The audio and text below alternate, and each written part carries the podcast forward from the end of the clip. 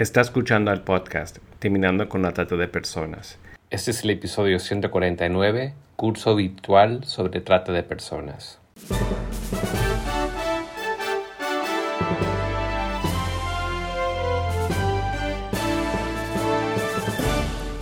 Bienvenido al podcast Terminando con la Trata de Personas. Mi nombre es Gilbert Contreras. Y mi nombre es Virginia Contreras. A través de nuestros episodios, que se emitirán cada dos semanas, buscaremos empoderarlo a usted con herramientas para estudiar el asunto, ser una voz y hacer una diferencia para terminar con la trata de personas. Estamos comunicados en esta tarde con María Alejandra Leguizamón, religiosa y licenciada en teología con especialidad pastoral, quien ya ha participado en otros episodios de nuestro podcast Terminando con la Trata. Bienvenida María Alejandra, un gusto dialogar contigo hoy. Muchas gracias Virginia, muchas gracias también a Gilbert y por este emprendimiento y por, también por el interés sobre este tema de la trata de personas. Y queremos en este episodio poder brindar información acerca del curso virtual La trata de personas, desafío de liberación en América Latina y el Caribe que ofrece Cevitepal, que estarás coordinando.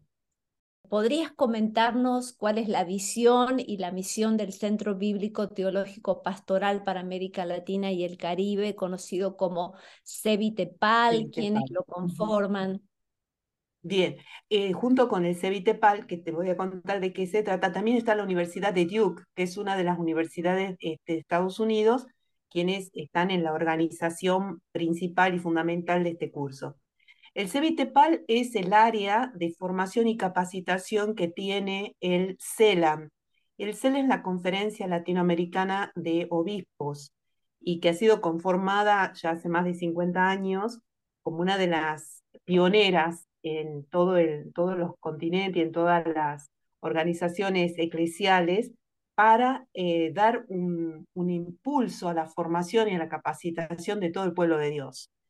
Y bueno, acá lo, lo lindo, lo novedoso y lo entusiasmante, yo considero inclusive hasta un signo de los tiempos, es esto de poder hacer emprendimiento con otras iglesias. En este caso, la Universidad de Duke pertenece a una de las iglesias reformadas y en iniciativa conjunta es que nace este curso. Básicamente queremos eh, orientar este curso para todos los agentes de pastoral, cultural y social, docentes, estudiantes, comunicadores y a todas las personas interesadas en este tema.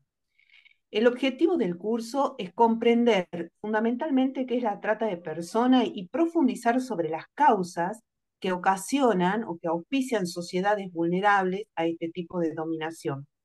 También es promover acciones de concientización para el cuidado y la prevención desde una perspectiva ecuménica. Y lo interesante y lo desafiante también es haber conformado eh, una, un bloques o módulos donde vamos a ir eh, avanzando de alguna manera constructiva la visión que tenemos sobre este, sobre este tipo de, sí, es una herida abierta para nuestra humanidad el, el hecho de considerar o de tratar a las personas como objetos. Entonces, fundamentalmente vamos a partir de módulo sobre los escenarios que son propicios para la trata de personas. Eh, y en este caso eh, vamos a abordar todos los riesgos, las violencias, las crisis democráticas que también amenazan nuestra América Latina y Caribe, que vuelven, la, vuelven vulnerable a muchas poblaciones.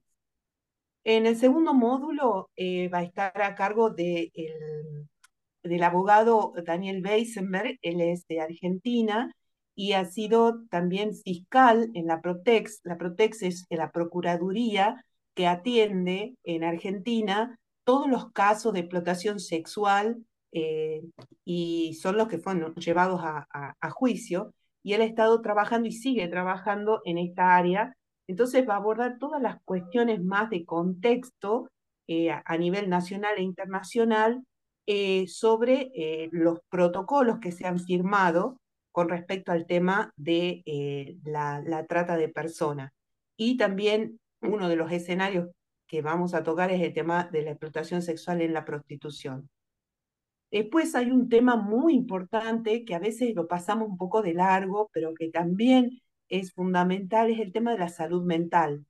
En este caso, este módulo va a estar a cargo de un sacerdote que psicólogo, que es eh, Luis Carlos, Luis Carlos Aguilar Badilla. Él es de Costa Rica y es especialista en el tema de eh, acompañamiento a personas eh, que han vivido y han sufrido esta situación. Después, otro, otro abordaje del curso es con el doctor Rafael García Borda, él es también de Argentina y es un especialista en todos los procesos científicos de violación de derechos humanos a personas involucradas en la trata. Y ahí va a haber también un, aporte importante en cuanto a toda la, tecnología o las nuevas tecnologías, eh, como por ejemplo, que se entiende por el ciberdelito, las, eh, las dark web eh, y todos los nuevos paradigmas de investigación en cuanto a, las redes sociales, Facebook, Instagram, WhatsApp. Eh, él ha hecho y está participando en proyectos con este tema de desenmascarar las redes que se mueven en la dark web. El siguiente tema lo va a tomar em, Martina Liebelt. Ella es de Caritas Internacional y especialista en todos los acuerdos que se hizo a raíz de eh, ¿qué significaría la incidencia política sobre la importancia de las redes internacionales de cooperación? Y una de las experiencias que tiene Martina es eh, con el grupo Santa Marta, que es el grupo de la policía que se especializa justamente cómo intervenir en las situaciones de las redes de trata. Y también, bueno, es importante para, para este módulo cómo eh, dar pistas eh, y una guía de organización para eh, la orientación para el trabajo y la identificación de acciones concretas que hace estos organismos internacionales. El sexto módulo va a estar a cargo de Marcela Villares, ella también es argentina y es parte de la Conferencia Episcopal de Argentina y eh, está en el área de migrantes y turismo, que es una, una pastoral también, ¿no? Y ella va a abordar el tema de las orientaciones pastorales, que este, la misión y el servicio en favor de la dignidad, del trabajo comunitario, en favor de las víctimas, las sobrevivientes y sobrevivientes de la trata.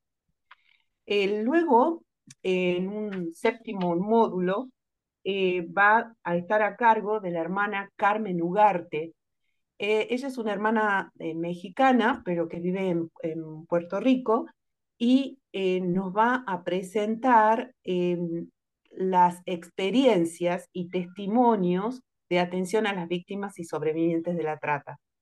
Ella ha sido en el periodo anterior miembro de Talita Cum, que es la organización, la red internacional y de construcción de una sociedad sin trata de personas.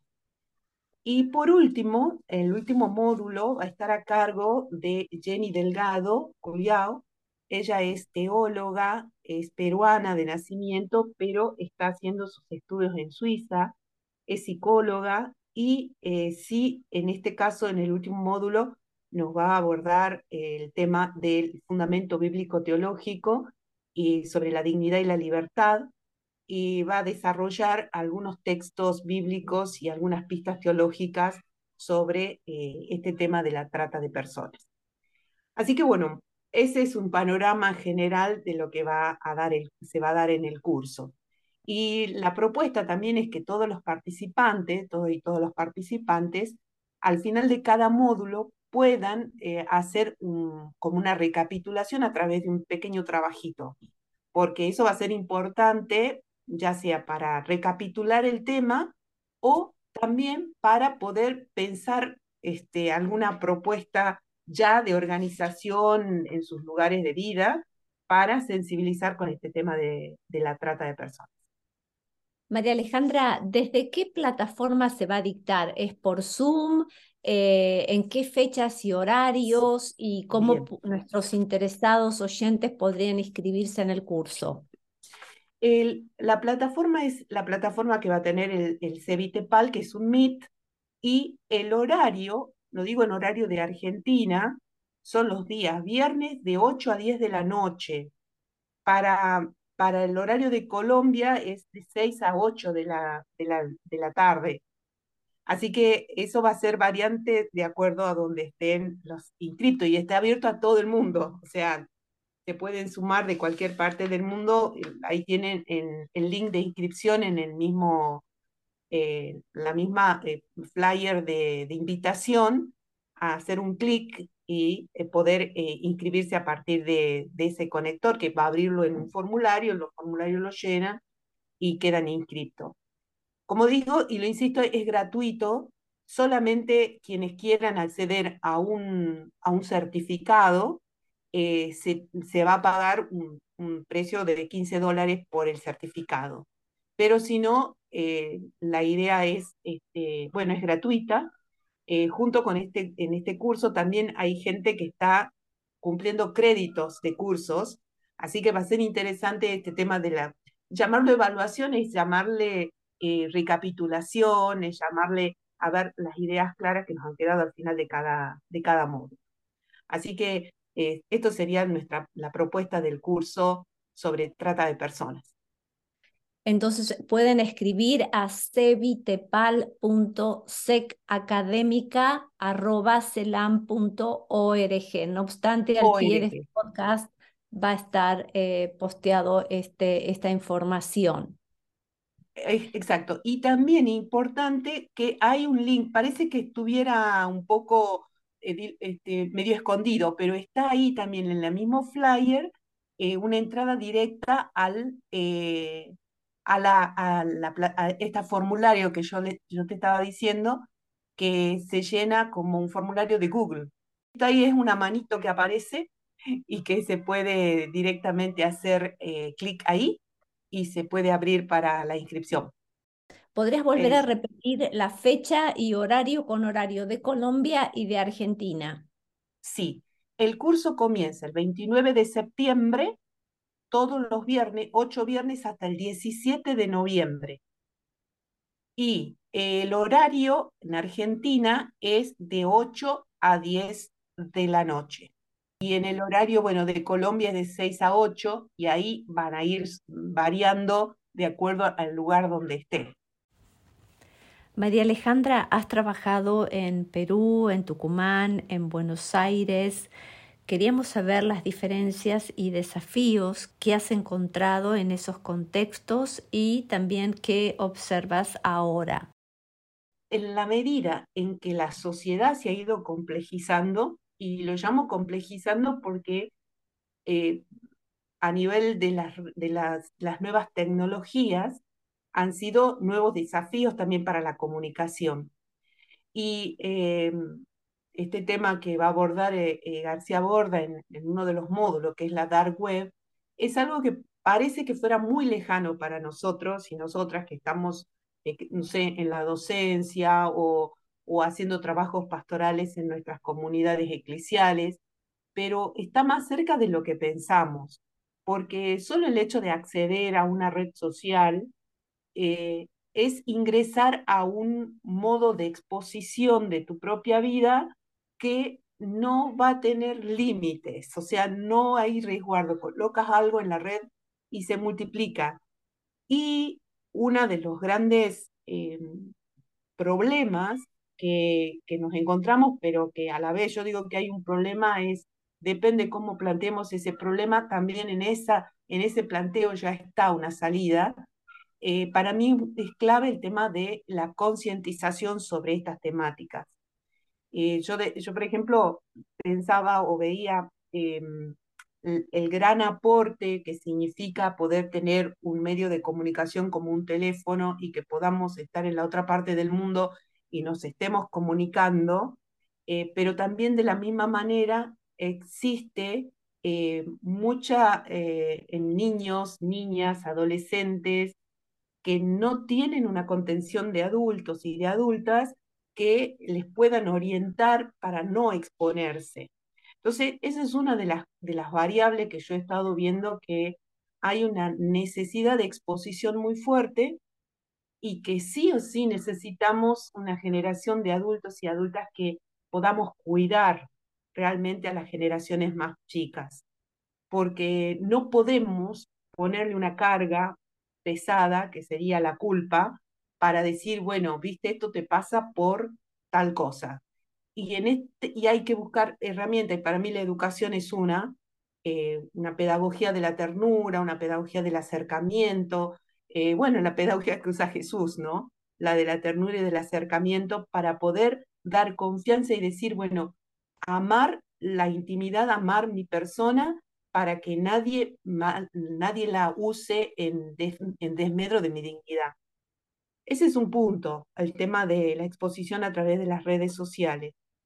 Otra cosa que también creo que es importante que, en esto de, podemos decir que hay diferencia porque hay diferentes contextos. Me preguntabas de, Perú y de, Argentina, pero también a la vez eh, el contexto andino es muy distinto al citadino, que es más, eh, como mucho más ruido, movimiento, pero también tiene eh, los riesgos en cuanto a de qué manera, o el lenguaje, pensando en el lenguaje que, no, que usamos, para, que, para que nos podamos realmente comprender, ¿no? que nuestro lenguaje no se sienta como una amenaza, sino que eh, podamos entenderlo como un cuidado. Y ahí es donde también siento yo que los recursos que usamos tienen que ser eh, adaptados. Si yo digo eh, que hay una, qué sé yo, pensando en, la educación con los niños o los jóvenes o los adolescentes, una cosa es decirle, bueno, las salidas, con quién vas a salir, dónde vas a estar, pero también eh, cómo hay lugares donde es conveniente que no esté solo o sola, ¿no? Y ahí creo que también ahí está esta diferencia entre que uno puede vivir en, en la zona rural o en la zona más este, eh, del interior y podemos tener esta confianza de decir, bueno, vas a salir y sabemos dónde vas a estar. Pero en las grandes ciudades eso es más difícil de controlar. Eh, y hay mucho, múltiples abordajes, múltiples mensajes que le pueden llegar a la, a la niña, al niña o al niño o al adolescente que los puede confundir mucho, ¿no? Y bueno, sabemos que son etapas delicadas de crecimiento y por ende necesitan un, un, un cuidado especial también. Así que yo creo que son esos desafíos que, que hoy, incluso para, yo hablé del nivel de cuidado como de familia, pero también a nivel pastoral, eso también es un, un desafío porque creo que a eh, los agentes de pastoral también les falta información. Y quiero hacer una distinción, Virginia, ¿no? entre lo que uno dice información y capacitación. Eh, una de las cosas que yo sostengo como una hipótesis es que tenemos mucha información en las redes, pero a veces no, no nos capacitamos suficientemente como a decir, ¿cómo llevamos esto que sabemos a la práctica? ¿No? Entonces podemos tener miles de bibliografía, miles de recursos a la mano, pero no lo sabemos usar. Y ahí es donde yo siento que es necesario la capacitación, o sea, cómo usar las herramientas que tenemos en favor de los que son población vulnerable en este caso. El tema de la trata es un tema muy complejo, pero por supuesto que en la medida que se haga más público se va a cobrar mayor conciencia colectiva para que todos podamos poner un freno. Recuerdo que habías hecho un encuentro en el encuentro Justicia y Paz, si mal no recuerdo fue en Tucumán, tal vez en el 2018, antes de la pandemia. Sí, eh, diste un taller sobre el tema de trata. Eh, quiero hacerte una pregunta porque tal vez eh, no sé cómo estás tomando vos el pulso a la sociedad ahora, pero ¿te parece que hoy en día, a partir de, por ejemplo, el ejemplo de ciertas películas, ciertos cortometrajes, esto que ha sucedido con el sonido de libertad en varios países, ¿Te mm. parece que hay una sensibilización social y un interés como que ya no se piensa que esto solamente pasaba, no sé, en Tailandia? Y cómo en esto que tú dices, pasar de la información que tal vez uno daba rápido de un taller en un encuentro a capacitaciones más profundas, pero también gente que ahora te dice quiero hacer algo y no sé qué hacer. Mm, ¿Qué, ¿Cuál es tu mm. apreciación? Hay, eh, fíjate, Virginia, que todo el ser humano en un momento tiene que hacer un clic, ¿no? Es decir, ah, ahí caí en cuenta, ahora es el momento. Siempre, porque creo que todos los recursos que podamos tener y sobre todo los recursos audiovisuales, y justamente un modo de apoyar esta película que, que de Sonidos de Libertad que se, que se mm, estrenó acá en Argentina el 31 de agosto, eh, fuimos como comunidad, incluso con mis estudiantes de eclesiología, fuimos a ver la película este, para poder ver, bueno, cuáles, eh, cuáles son las estrategias, porque hay que pensar eso, eh, que podemos tener a mano para decir, y yo que estoy, no sé, soy ama de casa, pero no tengo hijos, pero sí sé que tengo sobrinos, tengo vecinos, vecinas, ¿Y cómo hago para cuidar? O sea, una pregunta, es decir, no solamente los padres de familia, las madres de familia, sino también el ciudadano, la ciudadana común, ¿no? O sea, quienes están en este, una persona mayor, bueno, cualquier persona.